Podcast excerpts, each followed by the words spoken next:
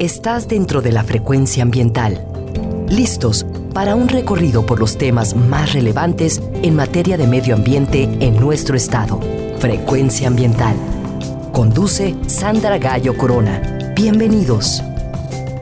Hola, muy buenas tardes, bienvenidos, bienvenidas a su programa Frecuencia Ambiental. Soy Sandra Gallo y les acompañaré hoy sábado 20 de agosto hasta las 4 de la tarde sean bienvenidos a conocer acerca de los temas ambientales que se generan en Jalisco.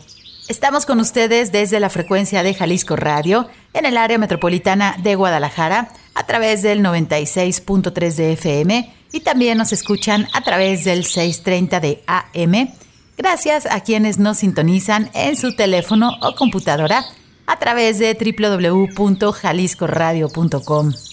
Muchas gracias también a quienes nos escuchan esta tarde desde las regiones del estado de Jalisco, en los valles, la Ciénega, la región Lagunas, en el sur y sureste, en los altos y también a todos los municipios que integran la costa de Jalisco, así como las montañas de la Sierra Madre Occidental y el territorio Huirrárica en la zona norte. Muchísimas gracias por acompañarnos.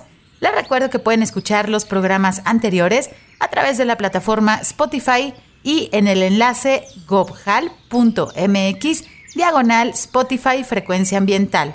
Puedes comunicarte con nosotros a través de la página de Facebook y también vía Twitter. En ambas redes nos encuentras como arroba semadethal.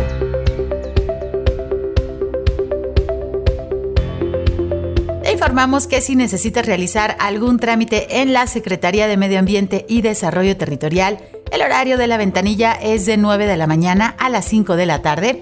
Si necesitas realizar algún trámite en la Procuraduría Estatal de Protección al Ambiente, la PROEPA, puedes comunicarte al teléfono 33 11 99 7550.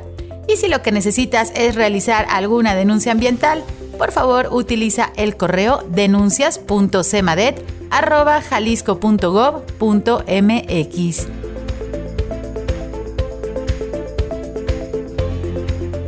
informamos que la Semadet cuenta con una ventana digital en donde puedes realizar algunos trámites como la licencia ambiental única en materia atmosférica. También puedes tramitar tu solicitud como generador de residuos de manejo especial y puedes además tramitar tu cédula de operación anual. Visita la página trámitesambientales.jalisco.gov.mx.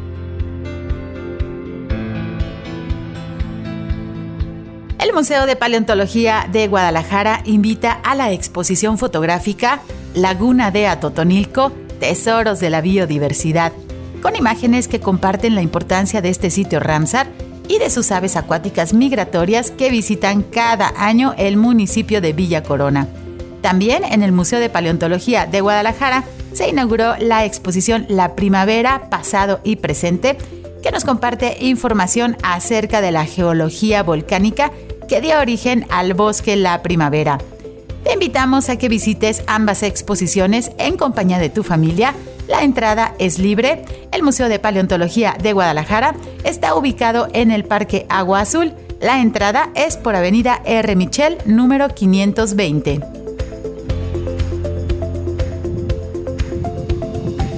El pasado 17 de agosto celebramos el Día Nacional de las Abejas con el objetivo de que la sociedad, las organizaciones y el gobierno valoremos la importancia ambiental, social y económica de los polinizadores. De acuerdo con datos del Servicio de Información Agroalimentaria y Pesquera, la producción de miel es de más de 51 mil toneladas al año, lo que equivale a un valor de producción de 2.19 mil millones de pesos. La miel se produce en todo el país pero se destacan los estados de Jalisco, Chiapas, Veracruz y Yucatán, que en conjunto aportan el 40% de la producción nacional. Para ayudar a los insectos polinizadores y a las abejas, te recomendamos no utilizar insecticidas y sembrar plantas con flores en todos los espacios disponibles en tu jardín.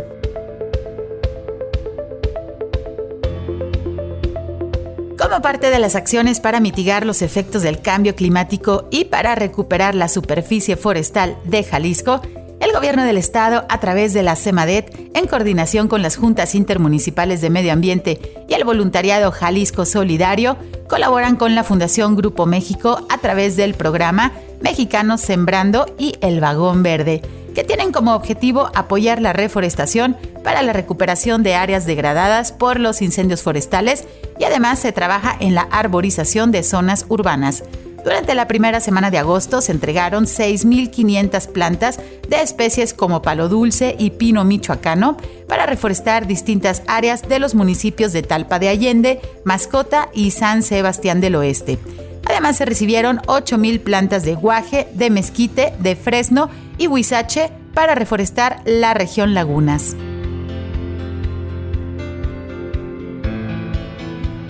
con la finalidad de compartir buenas prácticas en torno a la sostenibilidad corporativa, la Secretaría de Medio Ambiente y Desarrollo Territorial, así como la Secretaría de Desarrollo Económico, llevaron a cabo el evento Empresas Compartiendo Acciones Climáticas en las instalaciones de la Red de Centros de Innovación del Área Metropolitana de Guadalajara. A la fecha se cuenta con 61 empresas y asociaciones que forman parte de la Alianza Empresarial por el Clima, mismas que durante este primer año han realizado un autodiagnóstico para identificar qué acciones de sustentabilidad se realizan en cada una en materia de manejo de residuos, gestión del agua, calidad del aire, eficiencia energética, protección ambiental y cambio climático.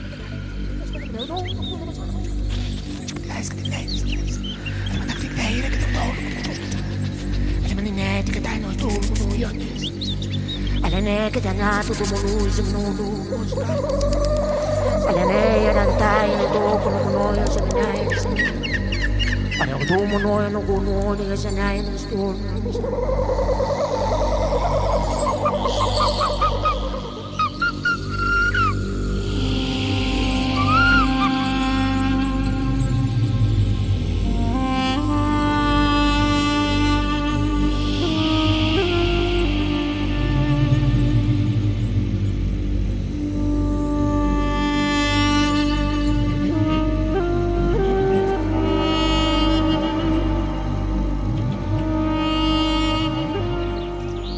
hoy iniciamos nuestro programa escuchando al grupo Olox y la canción Crying of the Earth, sonidos de la región de Siberia que buscan crear conciencia acerca de la necesidad de cuidar nuestra naturaleza. Hoy en Frecuencia Ambiental vamos a platicar acerca de nuestro territorio. Les invitamos a quedarse con nosotros para conocer más acerca de la región norte de Jalisco. Conoceremos acerca de su biodiversidad, de su cultura tradicional y de cómo los municipios que se localizan en esta zona se organizan para atender los temas ambientales. Es bien conocido que en la zona norte de Jalisco habita una de las culturas ancestrales de nuestro país, la cultura huichol o huirrárica. El territorio huichol incluye comunidades que se encuentran en los estados de Jalisco, Nayarit, Zacatecas y Durango. Esta zona también se conoce como la región de los cañones debido a las profundas barrancas que separan las montañas. Esta región es integrante de la cuenca hidrográfica del río Lerma-Santiago, cuyos afluentes principales del lado occidental son los ríos Chapalagana y Jesús María, originarios del estado de Durango, y además el río Bolaños. Una de las particularidades de la región Huichola es la asociación que se da entre el maíz, el venado y el peyote. Estos elementos van de la mano y son reflejados en sus fiestas, en el vestido, en sus ofrendas y en sus rituales. El maíz y el venado representan el sustento vital, en tanto que el peyote es el medio para comunicarse con el mundo profano y la expresión material de lo sagrado. Como en diversas religiones prehispánicas, los huicholes individualizan a sus dioses, relacionándolos principalmente con fenómenos naturales, tierra, agua, fuego, aire, puede asignársele uno o varios símbolos según la cosmogonía wixárika. Para ellos la palabra Dios abarca a nuestra Madre Tierra, nuestro abuelo Fuego, nuestro Padre Sol y nuestra Madre Lluvia. Los elementos de la naturaleza tienen una importancia sagrada en la cultura wixárika. Un ejemplo es el relato que les compartimos a continuación, en donde se narra la leyenda del encuentro con el espíritu del Hikuri. Cuentan los ancianos que hace mucho, mucho tiempo en la Sierra Huichol se reunieron los abuelos para platicar de la situación en la que se encontraban. Su gente estaba enferma, no había alimentos ni agua. Las lluvias no llegaban y las tierras estaban secas. Decidieron mandar de cacería cuatro jóvenes, con la misión de encontrar alimento y traerlo a su comunidad para compartir, fuera mucho o poco. Cada uno representaba un elemento, el fuego, el agua, el aire y la tierra. A la mañana siguiente emprendieron el viaje los cuatro jóvenes, cada uno llevando su arco y su flecha. Caminaron días enteros hasta que una tarde de unos matorrales saltó un venado grande y gordo. Los jóvenes estaban cansados y hambrientos, pero cuando vieron el venado se les olvidó todo. Comenzaron a correr detrás de él sin perderlo de vista. El venado veía a los jóvenes y se compadeció. Los dejó descansar una noche y al día siguiente los levantó para seguir con la persecución. Así transcurrieron semanas hasta que llegaron a Wirikuta. Estaban justo en la puerta, al lado del Cerro de las Narices en donde habita un espíritu de la tierra, y vieron al venado que brincó en esa dirección. Ellos juraban que se había ido por ahí, lo buscaron pero no lo hallaron. De pronto, uno lanzó una flecha que fue a caer en una gran figura de venado formada en la tierra de plantas de peyote. Todas juntas brillaban con el sol, como esmeraldas, mirando a una dirección. Confundidos los jóvenes con lo sucedido, decidieron cortar las plantas que formaban la figura del venado y llevarlas a su pueblo. Después de días de camino, llegaron a la Sierra Huichola donde los esperaba su gente. Se presentaron de inmediato con los abuelos y contaron la experiencia. Comenzaron a repartir el peyote a todas las personas, que después de un rato los curó, alimentó y les quitó la sed. Desde ese momento los huicholes veneran al peyote que al mismo tiempo es venado y maíz, su espíritu guía.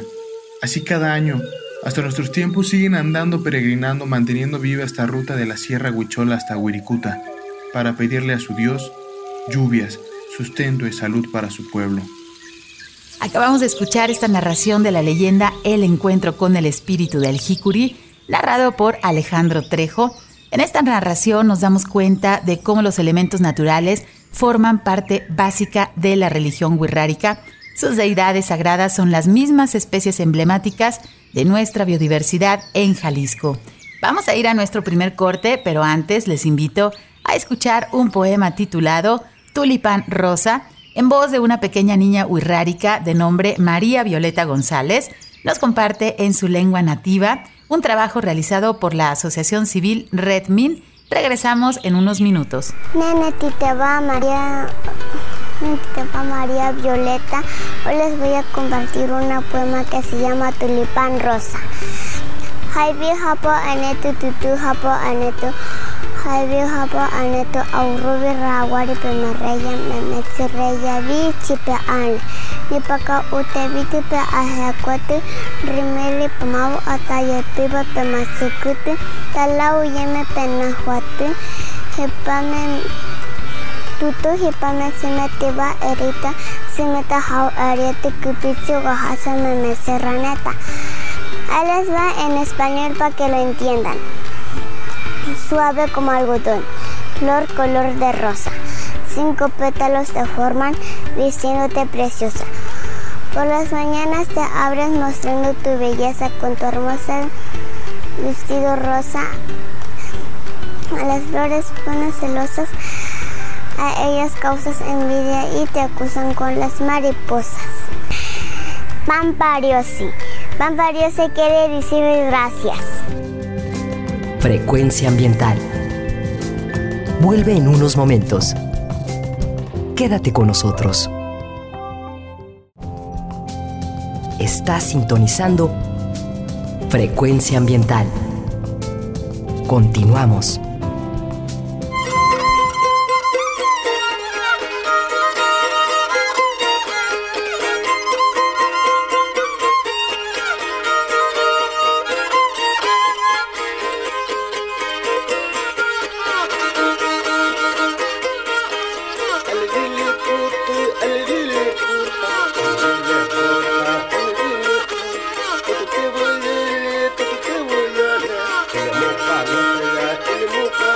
Yeah.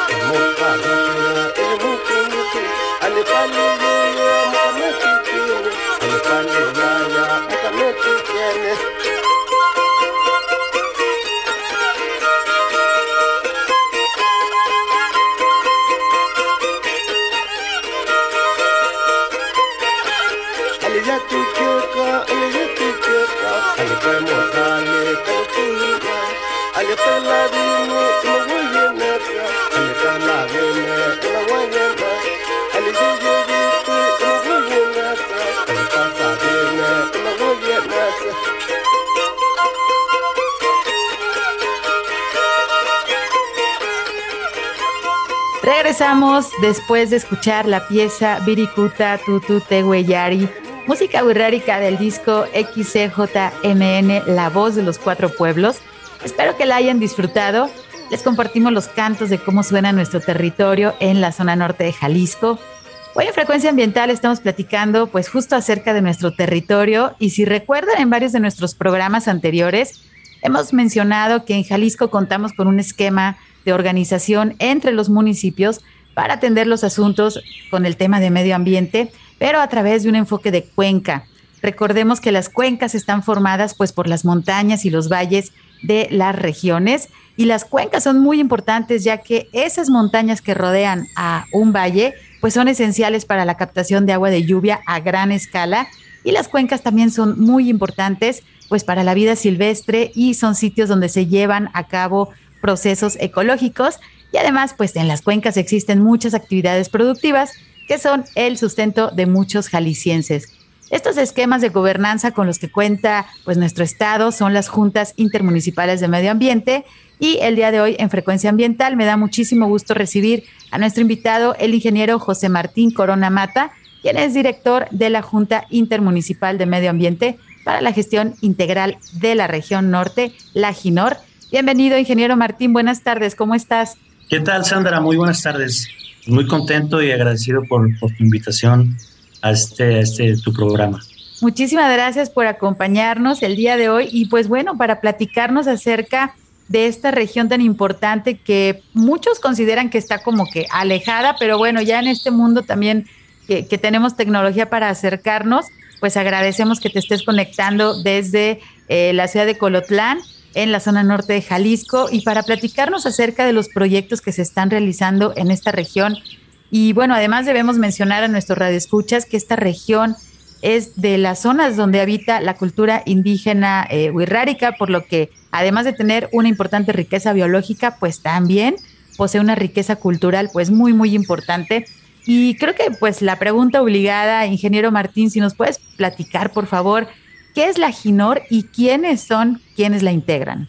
Eh, sí, mira, eh, la GINOR es un organismo público descentralizado intermunicipal creado precisamente por esta necesidad de integrar todos los actores de un territorio tan complejo que es la zona norte. Que recordar, este, hacer énfasis que eh, nuestro territorio prácticamente está dividido por tres grandes cañones que hacen muy complejo eh, la misma interacción natural de, los que habitamos esta, esta zona. Eh, este organismo público se creó pues con la, con la, por la necesidad de ayudar a ser un agente técnico desde lo local hacia los gobiernos municipales eh, que la integran para empezar a abordar justamente los temas ambientales con esta visión que muy atinadamente nos precisaste al principio, con esta visión de cuenca y yo le añadiría a, la región norte en particular con este elemento que también mencionaste, que es la biculturalidad. Hay que recordar que la zona norte pues, es eh, donde mayormente se tiene presencia de comunidades indígenas que a, a, su vez eh, todavía hacen eh, ejercicio de usos y costumbres, tienen un lenguaje propio, tienen una forma de organización política religiosa, religiosa muy particular muy propia que hace este, un poquito más todavía importante y complejo el territorio. Los municipios que la integran son, son 10, en este caso, vaya por orden de ubicación, sería eh, San Martín de Bolaños, Chimaltitán, eh, Bolaños, que son los que conforman lo que se conoce como el Cañón de Bolaños. Eh, posteriormente se localiza el municipio de Villaguerrero, Totatiche, que ellos conforman como otro subgrupo eh, de estos municipios.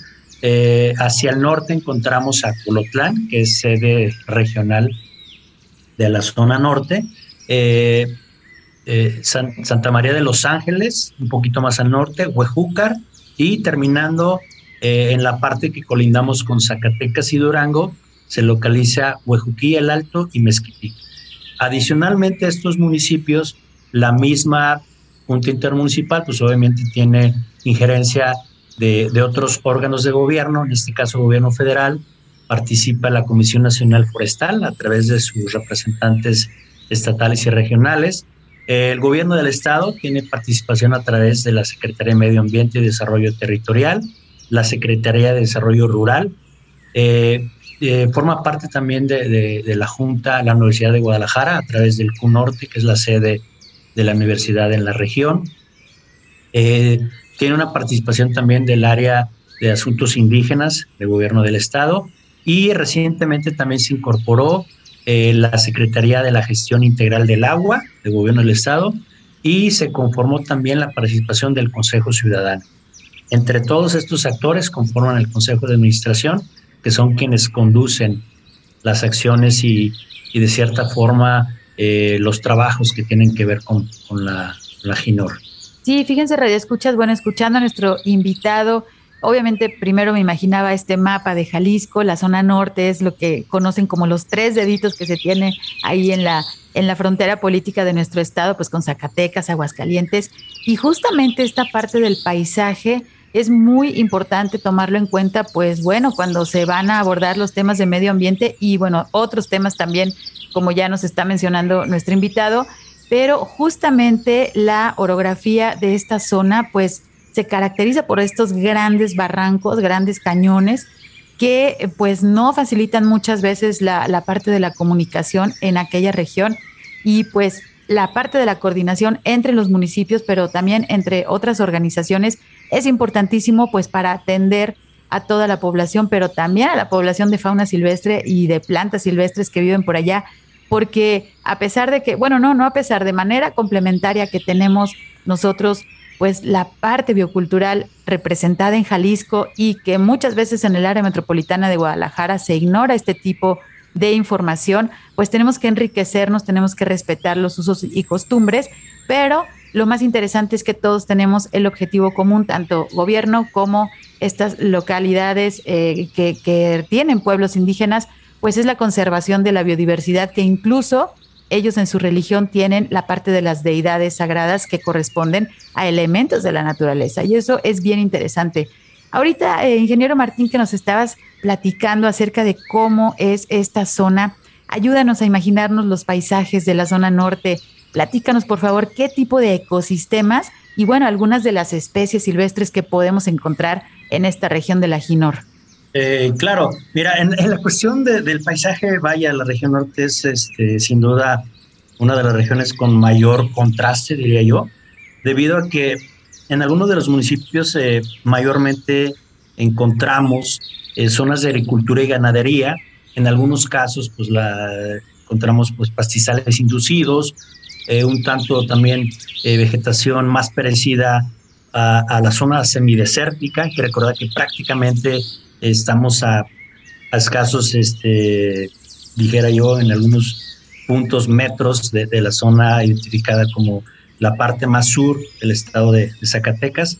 Entonces genera eh, tipos de, vegetación más tendientes a las zonas semidesérticas. Sin embargo, conforme nos vamos acercando o adentrando en el territorio, eh, los cañones son sin duda unos espacios de contrastes de vegetación y de ecosistemas muy diversos.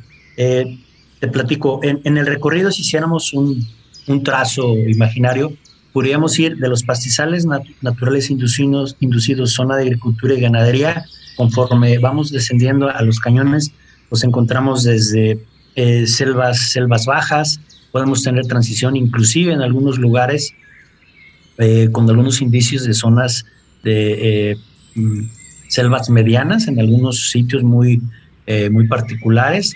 Eh, conforme eh, iniciamos el, el, ascenso, podemos encontrar zonas de transición de selva, selva baja con el bosque de encino, que forma una parte también importante de este ecosistema. y en la parte más alta podemos encontrar inclusive eh, bosque de aves. Entonces, sin duda los paisajes, te digo, son muy contrastantes y eso también eh, está muy relacionado con, con, las especies emblemáticas que, se pueden encontrar. Afortunadamente, y es algo que vamos a abordar más adelante, eh, gracias a los trabajos de monitoreo, hemos este, constatado que todavía se ha localizado inclusive eh, el jaguar, que es una especie pues, obviamente emblemática en estos corredores de los cañones.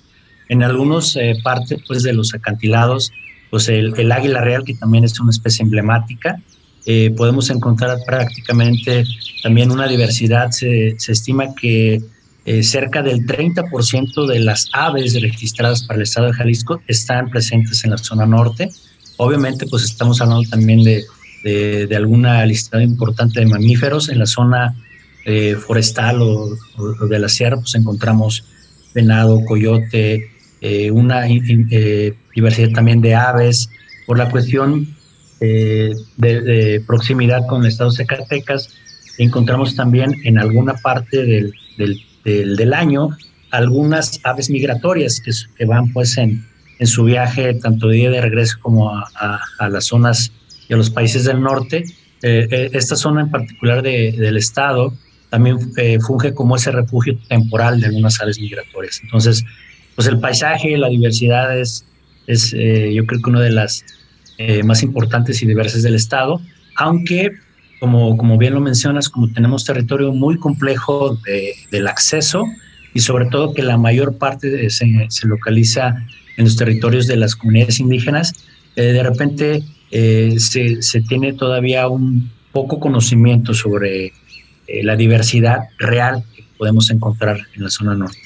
Muchas gracias por darnos esta descripción de cómo es nuestro territorio en la parte de la zona norte y sobre todo que recordemos el mapa y eh, que estamos también pues entre diferentes provincias biogeográficas y la zona norte pues está también en la parte eh, pues media de la Sierra Madre Occidental con estos bosques que son característicos de, esos paisajes, de esas regiones que nos está platicando nuestro invitado. Eh, ingeniero Martín, bueno, con base en esto que nos estás platicando de cómo es alguna de las características eh, de la región, ¿cuáles son los temas principales o estratégicos en los que se está trabajando por parte de la GINOR?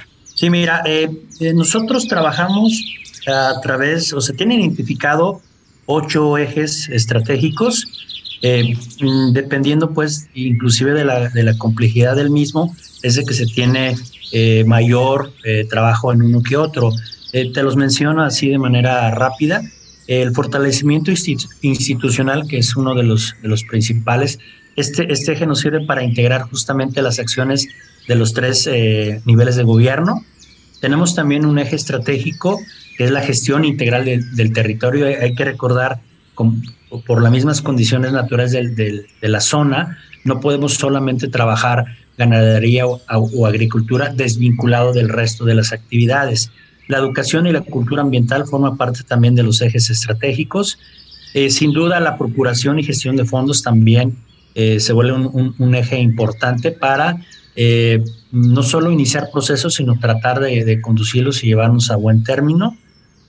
El manejo integral de los residuos sólidos urbanos, aunque no está identificado como una región del estado que, aglutine eh, la mayor parte de la población, sin duda es un, es un tema que los municipios, a todos los municipios que integran la región, eh, pues siempre es un, es un tema primordial. La ciudadanía ha estado tratando de migrar a, a una condición de reducción, en este caso de los residuos, y sobre todo al buen eh, al buen manejo y destino final de los mismos. El saneamiento y aprovechamiento del agua, por lo mismo que estamos en una zona de un régimen hídrico eh, un tanto limitado o menor en comparación con otras regiones, se vuelven acciones importantes que se están impulsando a través de, esta acción con los municipios. Este, este eje creo que, sin duda eh, va a ser una de, las principales políticas públicas que se, han estado poniendo sobre la mesa, que son las acciones que hacemos para ah, tendientes a la adaptación y mitigación ante el cambio climático. Y hay que recordar que este eje se vuelve transversal debido a que todas las acciones que hacemos en el territorio de alguna u otra forma están enmarcadas en este eje. Y finalmente, el, el, que nos da como una distinción por la cuestión cultural propia de la región, pues es la biculturalidad misma, que nos permite tener este mismo de contrastes y también tener todavía un vínculo muy importante con usos y costumbres de, sobre todo, en este caso de la comunidad birraritari, sin dejar a un lado que también tenemos eh, o se, localizan dentro de la región algunas comunidades de origen tepehuano que si bien eh, ya no conservan y costumbres, siguen siendo eh, comunidades reconocidas indígenas y que a su vez también forman parte de este complejo territorio en el, en el sentido del tejido social. Muy interesante lo que nos platicas, ingeniero. Y sí, bueno, tuvimos en nuestros programas anteriores también que hablamos de este, de este tema del cambio climático. Y uno de nuestros invitados nos hacía referencia pues a que ya se tienen identificados estos 13 municipios como más vulnerables de Jalisco porque la vulnerabilidad la tenemos todo el estado y de hecho todo el país y todo el mundo somos vulnerables ante el cambio climático. Pero una serie también de eh, estudios y de, pues sí, de análisis estadísticos de, y también de la ubicación en donde se encuentran ciertas regiones, pues 13 municipios están considerados como más vulnerables ante el cambio climático y, por ejemplo, Mezquitic es uno de ellos que se encuentra también en la, en la zona norte, ¿no? Entonces eso, pues es importante también conocerlo y justamente que sea una de las líneas de acción que se están trabajando desde, pues desde la GINOR. Vamos a tener que irnos a nuestro corte de estación, pero me gustaría regresar con la pregunta, Martín, si nos permites. Eh, nos, nos, interesa mucho conocer también esta parte de cómo se logra bajo la consideración de los conocimientos tradicionales pues de la comunidad wirraritari, cómo ha sido este acercamiento con las autoridades tradicionales pues para este objetivo común que tenemos desde el gobierno y bueno, debería ser el objetivo común de toda la ciudadanía que tenemos para conservar la biodiversidad de nuestro estado. Si les parece bien, regresamos con este tema. Regresamos en unos minutos. Quédense, están en frecuencia ambiental. Frecuencia ambiental. Regresa en unos minutos.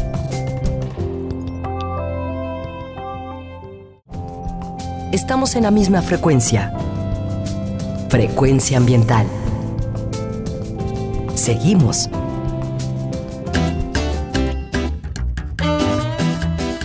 de México para el mundo. Iyari Iyari, Huichol Musical.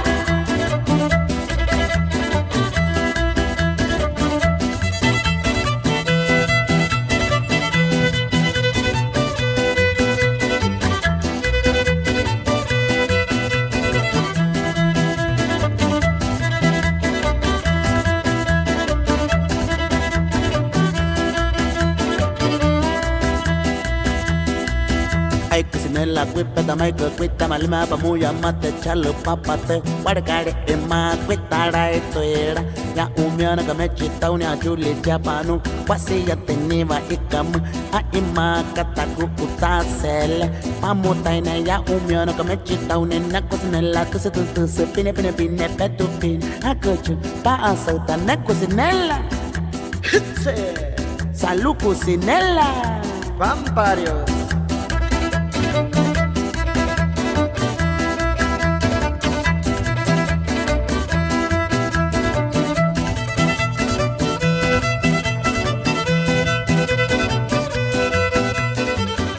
Estamos de regreso después de bailar un poco con la cumbia cocinela interpretada por el grupo Huichol Musical, algo de los ritmos más actuales que se originan pues en la región norte de nuestro estado y es una pieza interpretada en la lengua originaria de la cultura huirrárica. Espero que la hayan disfrutado.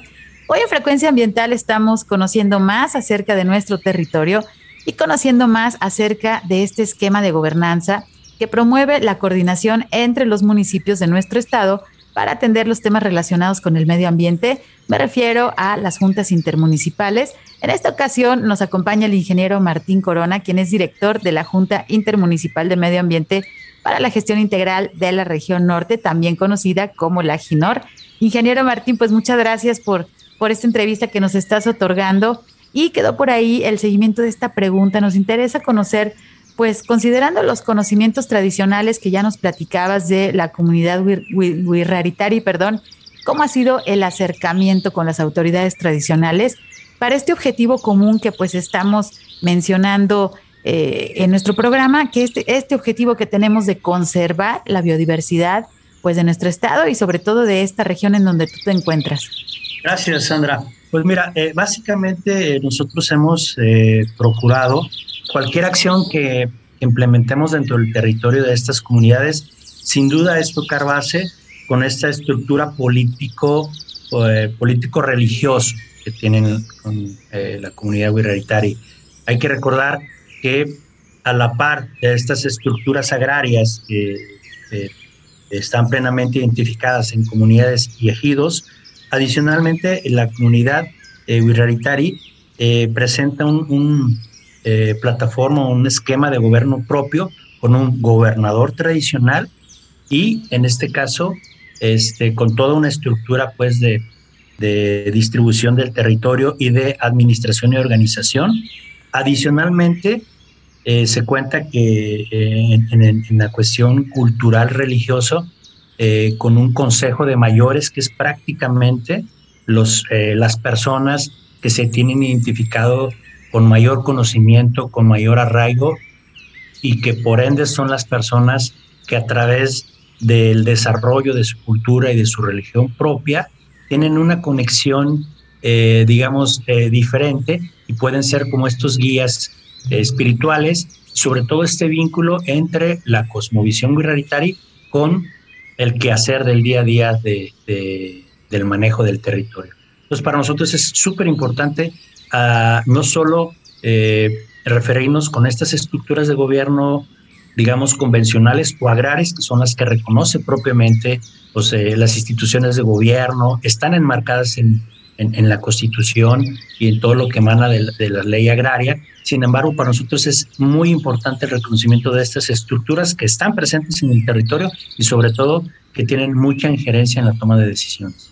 Y muy importante también la parte de cosmovisión que nos mencionas, porque pues su religión, como lo mencionábamos, está basado también en elementos de la naturaleza que justamente pues dan vida a los humanos, ¿no? Entonces esa parte en las grandes ciudades que hemos empeñado en olvidar esta conexión con la naturaleza que tenemos, que es importantísima retomarla.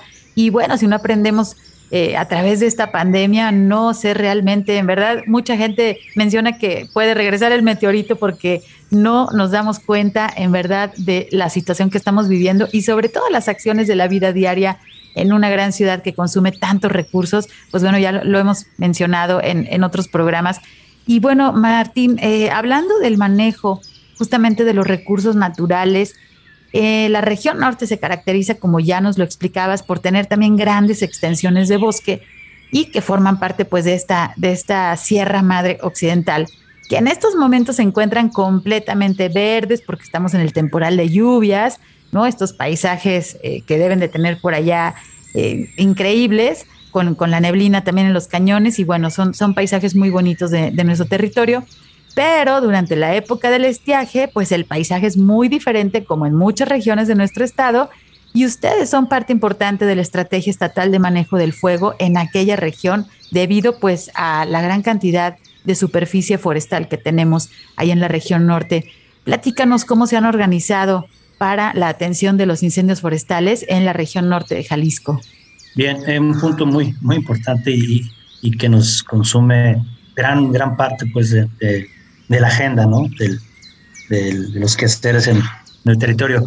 Mira, eh, sin duda la participación de los dueños y poseedores de los territorios, que en este caso, insisto, se vuelve muy importante tocar base con las comunidades, es una pieza fundamental, debido a que justamente en este vínculo que estamos tratando de hacer entre eh, la agenda, los calendarios eh, agrícolas eh, de las comunidades y sobre todo la capacidad de respuesta, la capacidad operativa que en este caso tiene el gobierno municipal, el estatal y el federal, implica una coordinación muy estrecha con este tipo de estructuras sociales.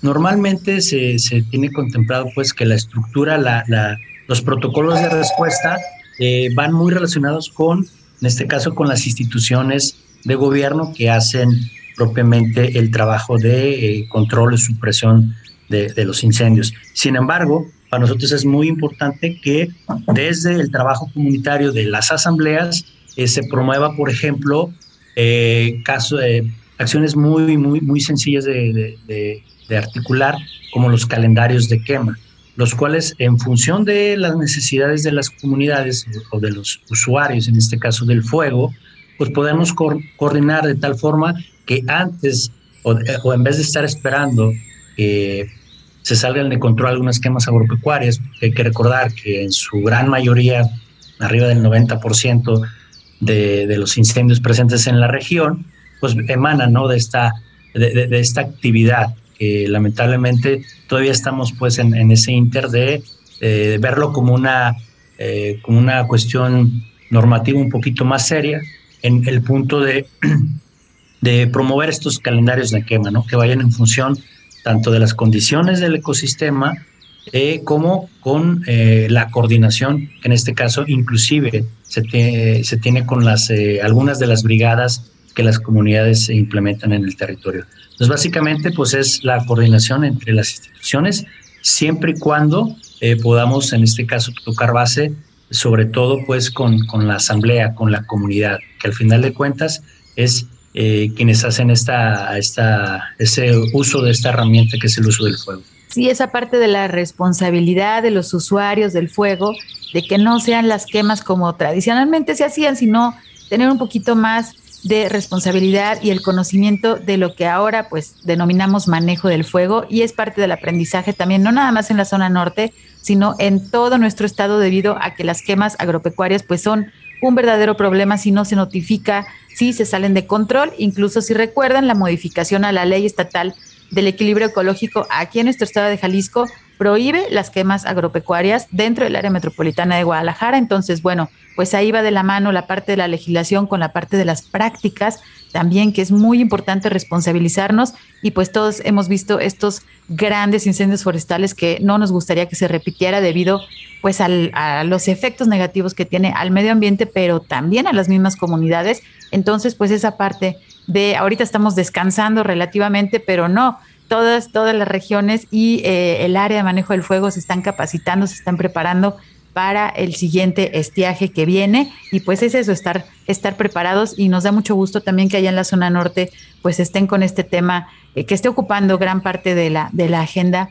Y creo que otro tema también y que lo mencionamos en nuestro bloque anterior, Martín, pues es este programa de monitoreo del Águila Real, que somos afortunados de que en un pedacito de nuestro territorio jalisciense pues habite y se esté reproduciendo esta especie tan emblemática, ahora sí que nada más y nada menos que nuestro símbolo nacional, pues requiere esta especial atención.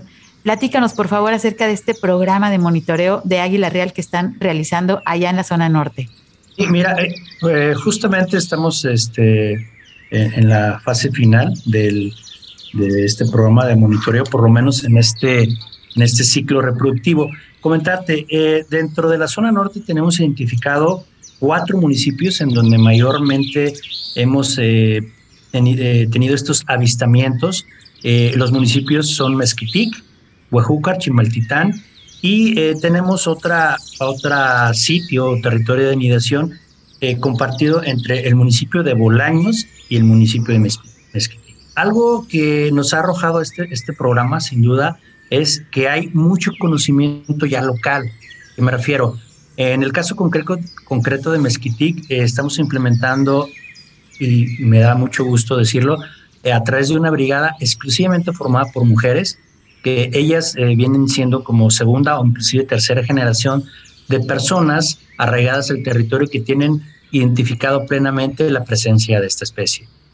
En este caso, como ya lo mencionaste, forma parte de la cultura tradicional de los pueblos originarios con mayor razón también se vuelven importantes todas las acciones, tanto de monitoreo, pero también de conservación.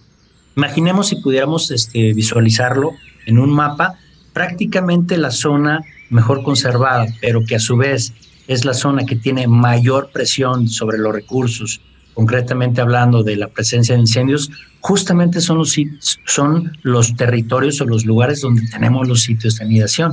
Entonces, el hecho de, todavía identificar estas especies prioritarias o emblemáticas que, tienen casos de éxito reproductivo en la región, pues nos habla de esta, de esta condición, ¿no?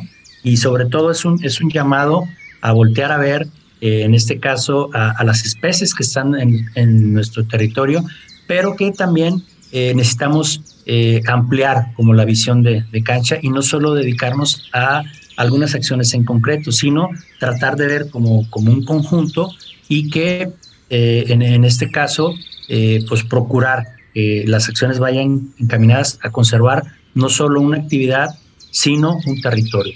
Entonces, el, el proyecto del Águila Real ha sido un, un, ejercicio exitoso en el sentido de encontrar eh, prácticamente, podemos decir, que para Jalisco se tienen eh, por lo menos eh, tres sitios, perdón, tres territorios de anidación con tres sitios de anidación exitosos para este año. Eso también en la comunidad este, científica es importante porque anteriormente se tenían algunos avistamientos, pero no se tenían los registros.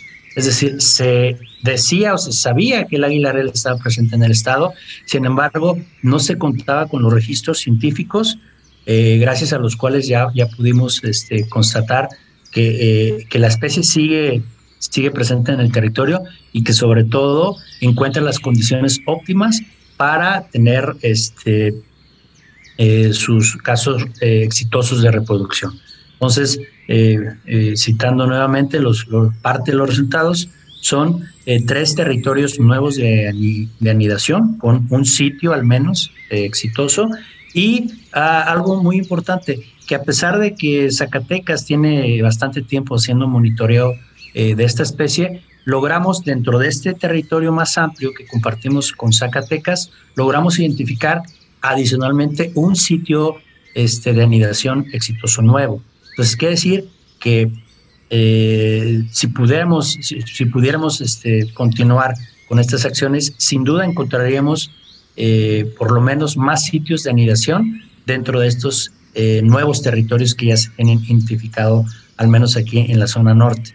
Pues un gran esfuerzo que están realizando por allá con varios proyectos, específicamente también con este del monitoreo de Águila Real. Aprovechamos para enviarle un saludo pues a las mujeres que forman parte de esta brigada de monitoreo del Águila Real por allá en la zona norte. Muchas gracias por el esfuerzo. Y bueno, sí, son nuestros recursos naturales. Tenemos que poner especial atención en ver la situación, en conservarlos. Y bueno, este es un ejemplo, pues ahora sí que tangible de lo que se está realizando ahí en la zona norte para la conservación de la biodiversidad. Casi estamos llegando a la parte final de nuestro programa, Martín, pero no me gustaría despedirme. Van a tener en días próximos del 26 al 28 de agosto el Festival del Hongo. Platícanos rápidamente, eh, la invitación que nos pueden hacer es en el municipio de Villa Guerrero, ¿verdad? Sí, claro, y gracias este, por, la oportunidad de hacer difusión. Es el, en este caso es la primera edición que concretamente el municipio, el, ayuntamiento de, de, Villa Guerrero, a través de la Dirección de Ecología, eh, justamente está promoviendo, debido a que también pues es parte de los usos y costumbres. Villa Guerrero cuenta también con con población eh, indígena, huirrárica y tepehuana, por lo cual es importante darle eh, el reconocimiento a estos, a estos espacios con estas acciones de cultura tradicional que van encaminadas eh, justamente a otra vertiente ¿no? del aprovechamiento de los recursos naturales. Los días, es el, el, festival, el, el, evento del, del hongo de la feria, da inicio el viernes 26 de agosto, es la inauguración, continuando con eh, los días 26 y 27, con algunas este, acciones que van desde guías, perdón, este, visitas guiadas, pues para, para en este caso ser colecta de hongos. Eh, se tiene pensado pues también una serie de talleres eh, de capacitación, algunas charlas con productores ya de, de hongos comestibles y sobre todo que es un espacio que se está tratando de arraigar en la región debido a que el, eh, vaya, el consumo del hongo silvestre pues está perfectamente bien identificado como, como parte del, de la dieta, en este caso que las culturas y los pueblos originarios, eh, aún con todas las condiciones que tenemos en la actualidad, siguen, siguen manteniendo muy vivo, muy fresco. Y la verdad que nos da mucho gusto que a través de la Junta poder sumar a este esfuerzo que en este caso está haciendo el municipio de, de Villaguerrero a través de su Dirección de Ecología. Entonces, pues invitarlos Ojalá que nos puedan visitar ahí en Villa Guerrero y sobre todo pues que se lleven una impresión pues de lo que también en la zona norte se tiene haciendo ya eh, hace, hace tiempo. Y si queremos más información, compártenos por favor tu página de internet y tus redes sociales, ¿cómo los podemos encontrar? Sí, mira, nuestra página es www.ginor.org.mx y estamos también en Facebook como eh, eh, Ginor OPDI. Esas son nuestras este, redes sociales que actualmente estamos eh, utilizando para la difusión de tanto de las actividades que hacemos propiamente en la Junta como este tipo de eventos que tenemos en puerta. Muchísimas gracias. Bueno, pues ya escuchamos, ahí está la invitación a este evento y la invitación a conocer más acerca de lo que se está realizando en la zona norte relacionado con los temas ambientales. Estamos llegando a la parte final de nuestro programa. Muchas gracias a nuestro invitado, el ingeniero Martín Corona. Muchísimas gracias por acompañarnos desde Colotlán, Martín. Muchísimas gracias también a ti, Sandra, a todo tu equipo y sobre todo el agradecimiento a, las y los radioescuchas que puntualmente siguen el programa e invitarlos ¿no? a continuar con, con, estos temas. Eh, vaya que la acción colectiva se vuelve muy importante en estos tiempos y bueno, pues estamos a, a la orden acá en la zona norte. Muchas gracias, saludos hasta Colotlán y agradezco también a mi compañero Marco Barajas por su ayuda en la producción desde la cabina de Jalisco Radio. Soy Sandra Gallo y desde la Dirección de Educación y Cultura para la Sustentabilidad les agradezco mucho su escucha. Pasen muy buen fin de semana. Se quedan con la excelente programación de la JB Jalisco Radio. Les esperamos el próximo sábado a las 3 de la tarde. Por hoy ha sido todo en Frecuencia Ambiental. Te esperamos el próximo sábado a las 3 de la tarde para seguir explorando los temas relevantes del medio ambiente de nuestro estado y más allá. Frecuencia Ambiental, una coproducción de la Secretaría de Medio Ambiente y Desarrollo Territorial y JB Jalisco Radio. Hasta entonces.